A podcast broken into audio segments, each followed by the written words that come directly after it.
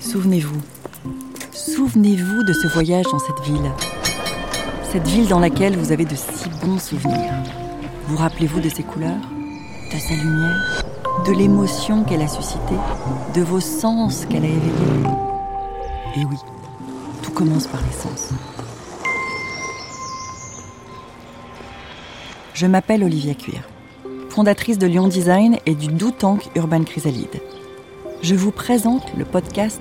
Sans Cité, c'est l'acronyme inspiré du latin sensa, les sentiments, et civitas, la ville. Sans Cité, c'est la ville intelligente et sensible qui appelle nos émotions. Dans ce podcast, j'invite à travers une déambulation urbaine de grands témoins du design et des transformations urbaines. Ils partagent avec nous leur regard sensible sur la ville pour nous révéler un nouvel art de ville.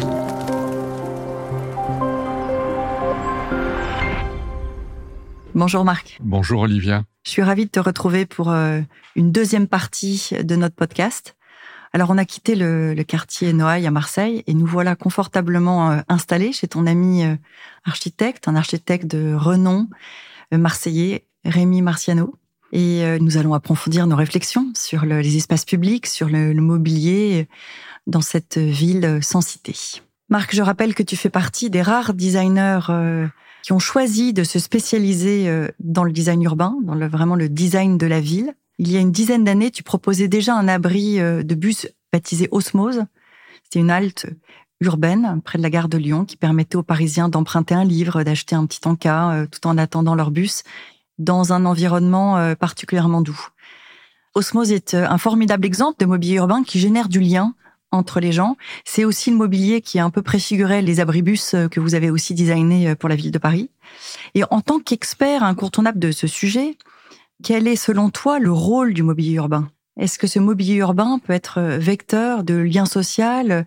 Est-ce qu'il peut accompagner toute la réflexion sur cette ville plus inclusive, sur cette ville plus désirable, justement parce que les gens se connectent, échangent Bien entendu, le mobilier urbain a un rôle essentiel à jouer, c'est celui d'interface entre nous et la ville. La ville est souvent un lieu qui est encore aujourd'hui trop agressif et on a besoin d'avoir une interface à notre échelle et le mobilier urbain doit jouer cette relation d'interface.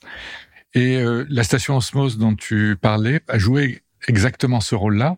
On était dans un projet euh, expérimental organisé par la RATP, Ville de Paris, et euh, avec des financements européens, donc un projet ambitieux, un projet expérimental qui a duré 18 mois. Et comme on était sur euh, une expérimentation, on a eu la possibilité de tout tester. Et c'est ce qui était extrêmement intéressant. Et c'est aujourd'hui ce que je revendique dans l'espace public, c'est euh, répondre sur un aménagement d'espace public avec du mobilier. C'est jamais très simple. On peut mettre des bancs côte à côte ou des choses comme ça. Oui, mais est-ce que ça répond réellement aux besoins du lieu dans lequel on intervient? Je crois que l'expérimentation permet de tester tellement de choses et surtout qu'elle ne stresse pas les riverains ou les politiques parce qu'on est sur de l'éphémère. Et la notion d'éphémère est extrêmement importante. Donc, à partir de ce moment-là, on peut tester comme on a fait des bibliothèques en libre service, des consignes, quelqu'un qui vient vendre des sandwichs ou du café le matin.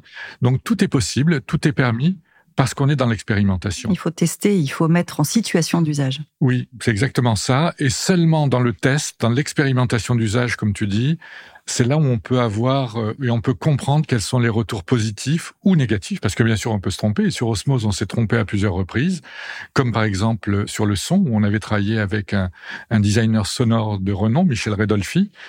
Et euh, le problème, c'est que euh, le son qu'on avait amené dans l'abri qui était pour les, les, malentendants et les malvoyants, donc il y avait des sonorités très subtiles, vraiment travaillées, gênait les habitants qui étaient à proximité. Donc on s'est rendu compte que le son ne pouvait pas intégrer un mobilier comme un abribus. Quoi. Voilà. Donc tu revendiques le droit à l'erreur?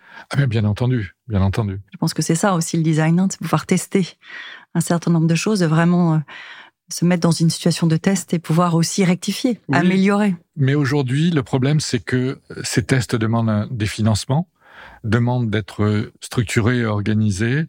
Et euh, aujourd'hui, il y en a pas ou très très peu. Et à chaque fois qu'on a affaire à des maîtrises d'ouvrage qui se posent la question comment est-ce qu'on peut se requalifier ou repenser l'espace urbain, on dit ben testez, essayez des choses. On a parlé d'un certain nombre de projets sur la première partie de l'épisode et puis euh, on va continuer. Quel est le projet pour toi le plus emblématique de ton travail, de ton travail avec l'agence, avec Katharina, ton épouse qui t'accompagne depuis 30 ans sur ces projets euh, dont vous êtes euh, le plus fier? Le dernier projet, c'est peut-être le projet pour lequel on est le plus fier parce que c'est le plus récent, c'est celui qui accumule aussi tout notre savoir-faire et nos connaissances. Mais Personnellement, je suis très fier que le mobilier urbain céramique qu'on a dessiné pour les souks de Beyrouth est rentré aux collections des musées de Sèvres et un autre mobilier urbain en céramique est rentré aux collections du musée Adrien Duboucher. Et je crois que c'est assez exceptionnel qu'un mobilier urbain entre aux collections permanentes des musées. Certainement une première. Oui, le, projet euh, qui a intégré les collections de musée Adrien Boucher, c'est euh, la collection de mobilier qu'on a créé en, en maillon de céramique qui s'appelle euh, Honda. Je voudrais parler d'un sujet qu'on l'a peut-être déjà évoqué ensemble, c'est le concept de Smart City. Concept qui a été beaucoup plébiscité hein, par nos élus hein, de, de, différentes grandes métropoles du monde et en particulier européennes. Il me semble que la, la Smart City a vite trouvé ses limites. Tu dis euh, d'ailleurs qu'il faut imaginer d'autres interfaces que les technologies, les data, pour une ville inclusive et intelligente. Qu'est-ce que tu penses d'une approche plus globale, une approche plus centrée sur les usagers? Il y a certainement un entre-deux entre la smart city et la ville très bucolique hmm. que certains nous proposent. La smart city, c'est avant tout pour moi du marketing, c'est-à-dire que c'est euh, en gros la mise à jour de la technique par les nouvelles technologies. La technologie aujourd'hui euh, permet de ramasser de, manière plus rationnelle euh, les poubelles dans les villes euh, parce qu'il y a des capteurs qui peuvent dire à quel moment les poubelles sont bien remplies, sont pleines. Les lumières urbaines peuvent être graduées à certains moments de la soirée pour faire des économies d'énergie, etc., etc. Donc, je dirais, quelle influence de la smart city dans le quotidien de l'habitant euh, Pas grand-chose, à part que euh, c'est une, encore une fois, une mise à niveau de la technique ou de la technologie par la technologie du quotidien. Mais là où je pense que la smart city pourrait être intéressante, c'est de réfléchir à à l'interface entre l'usager et la technologie. Aujourd'hui, la technologie, on l'a effectivement dans notre poche avec nos smartphones. Donc, euh, on a énormément d'informations dans nos poches. Et je crois que quasiment la plupart des gens ont aujourd'hui un smartphone à leur disposition. Mais des informations plus sectorisées, plus localisées pourraient être diffusées mais par des objets. C'est-à-dire que la technologie ne peut pas être immatérielle. On a besoin de matérialité. Tout à l'heure, dans notre euh, discussion, on parlait de sensualité, de sensorialité. Je crois que l'abstraction totale de la technologie ne fait pas bon ménage avec l'être humain. À un moment donné, on a besoin d'une interface et je crois qu'il faut imaginer les objets de demain qui seront l'interface de la technologie dans les villes. Et ça, c'est une chose extrêmement importante. Qui fasse le lien. Qui fasse le lien. D'ailleurs, le projet sémaphore est une jolie illustration. Oui, tu as raison de l'évoquer parce que le sémaphore euh, entièrement en céramique, donc est un luminaire connecté, entièrement en céramique, donc matériaux naturels, matériaux traditionnels et ancestrales, puisque les, les premiers contenants réalisés par les hommes, les êtres humains, étaient euh, la terre, hein, donc du coup en céramique. Le sémaphore est un projet qui imaginait être une interface entre la technologie et l'usager et l'habitant. Parce que du coup, cet objet renvoyait et diffusait de l'information sur le quartier. On pouvait à la fois euh, recharger son téléphone et avoir des informations extrêmement précises sur euh, le quartier, sur euh, ce qui nous envient, à la fois culturel ou social. En fait, ça crée le lien. Ça crée le lien entre cette technologie et, et l'usager. Oui, et au-delà du sémaphore, c'est aussi des espaces dédiés qu'on avait définis, des espaces où on peut s'asseoir, où on peut s'asseoir chauffé, comme dans une voiture euh, luxueuse où on a un siège chauffant. L'idée, c'est de dire, on amène aussi de la qualité dans l'espace public sur un objet. Du confort. Du, confort. bien mmh. entendu. Et ce confort permet de faire passer davantage le lien avec euh, la technologie. Avec Sensité, ce qu'on appelle Sensité, la, la ville sensible, la ville qui s'intéresse euh, au quotient émotionnel de la ville, on souhaite changer le regard sur la ville pour sensibiliser aussi les pouvoirs publics à l'inéluctable transformation de la ville. La ville est aujourd'hui l'état naturel de l'homme au XXIe siècle. Plus de la moitié de la population, en 2050, c'est les deux tiers de la population mondiale qui vivra en ville, qui va naître en ville et, mourir en ville. Et euh, tout ça doit évoluer euh, aussi euh, avec avec lui, avec ce nouvel état naturel, avec son nouveau rythme de vie. On en a parlé au premier épisode, ses valeurs, ses envies. Depuis toujours, nos villes et métropoles ont été façonnées autour de l'utilisation de la voiture. Si on se projette dans des villes sans voiture ou alors avec des véhicules autonomes, donc ça veut dire peut-être plus de stationnement dans la ville, Marc, que deviendront euh, tous ces espaces euh, laissés vacants Il y a des possibles, de nouveaux possibles aussi, euh, pour peut-être créer justement davantage d'espaces publics accueillants. Mais c'est ce qui est fabuleux et vertigineux aussi à la fois quand on, se projette comme tu viens de le faire, en imaginant que en grande partie les espaces publics deviennent accessibles à tout le monde, sans voiture, oui, donc là, il va falloir euh, imaginer des nouveaux usages, des nouvelles pratiques, mais ce sont pas euh, des choses qu'on va inventer. C'est-à-dire que tout simplement, il va falloir, à mon avis, laisser la population se réapproprier l'espace public et l'aider à s'approprier l'espace public.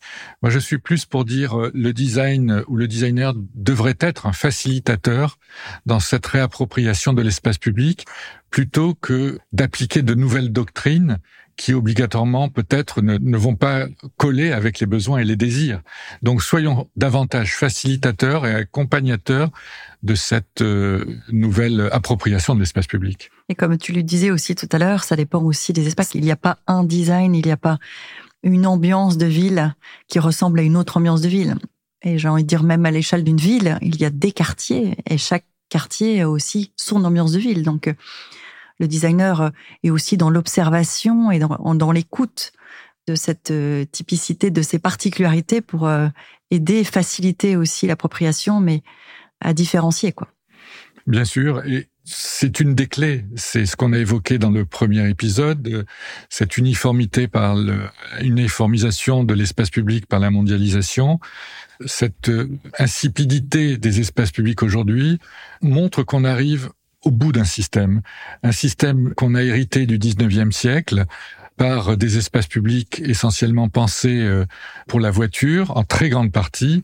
Aujourd'hui, si on se projette comme tu viens de l'évoquer, oui, il faut que on puisse imaginer qu'est-ce que deviennent chaque quartier, chaque coin de rue, chaque entité en fonction des besoins du lieu et de la, topologie, la topographie, euh, l'ensoleillement aussi. C'est tout ça qui va entrer en ligne de compte.